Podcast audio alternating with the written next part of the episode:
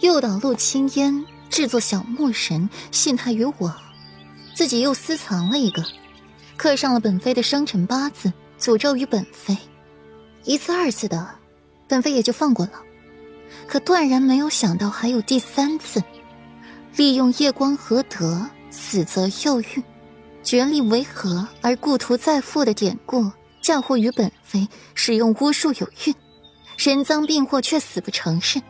大哥念及以往夫妻情分，只是休戚于柳小姐，却不曾想，柳小姐的心思恶毒至此，却还与欧阳家人合作，放火烧城。慢着，顾然，你方才说什么？柳岩放火烧城，可是西城火汉。皇帝听到放火烧城一事，脸色骤然严肃起来。回禀陛下，正是此事。还是陈父近来从柳小姐亡去的贴身丫鬟秋玲父母的口中得知的。顾阮笑吟吟的回答：“左右他之前失忆过。”柳小姐，事已至此，你还有什么好说的？顾阮的凤眸眯起。裴少，世子妃所言，可是事实？皇帝面上升起了薄怒。西城死了这么多人。居然是柳岩下的毒手，还是和欧阳家人合作？裴尚被点名，眼神复杂的看一眼柳岩，沉痛道：“回禀陛下，除西城一事，草民不敢肯定，其余的桩桩件件确有其事。”哼哼哼哼好啊，柳国公，你教养的好女儿。皇帝冷笑一声，看着柳国公的眼神充满了不善。这陛下，这些断断不可听信世子妃的一面之词啊！世子妃，陛下只让你查巫蛊之祸，你扯这些陈年旧事做什么？柳国公惶恐跪下，一边讨饶，一边指责顾然：若非这些陈年旧事，柳小姐又如何会对本妃恨之入骨？如何会使用这些巫蛊之术？又如何会与欧阳家人合作？不论是行巫蛊之术，还是勾结外人迫害东巡百姓，其罪可诛，还请陛下定夺。说着，顾软转身向皇帝行一重礼，悠悠的嗓音响起，声音很舒适，很温柔。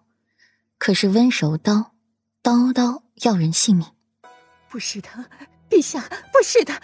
其实柳烟，她不是臣妇的亲生。国公夫人的声音戛然而止。怎么？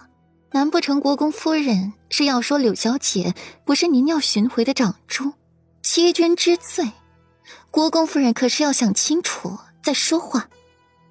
顾阮冷眼一瞥，生生的把国公夫人噎得说不出话来，被柳国公扶着，喘着粗气。你胡说八道！柳国公夫人被顾阮气的。气已经有些喘不匀了。世子妃没有胡说八道，柳小姐的的确确不是柳国公府的女儿，柳小姐是商贾之女。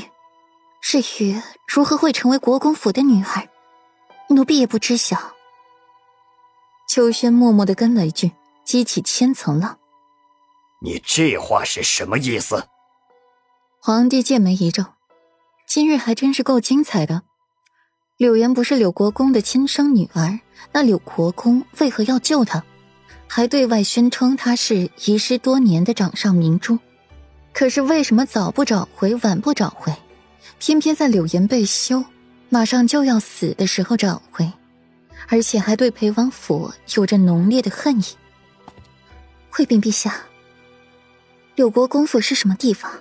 又岂会有抱错孩子，甚至偷龙转凤的事儿发生？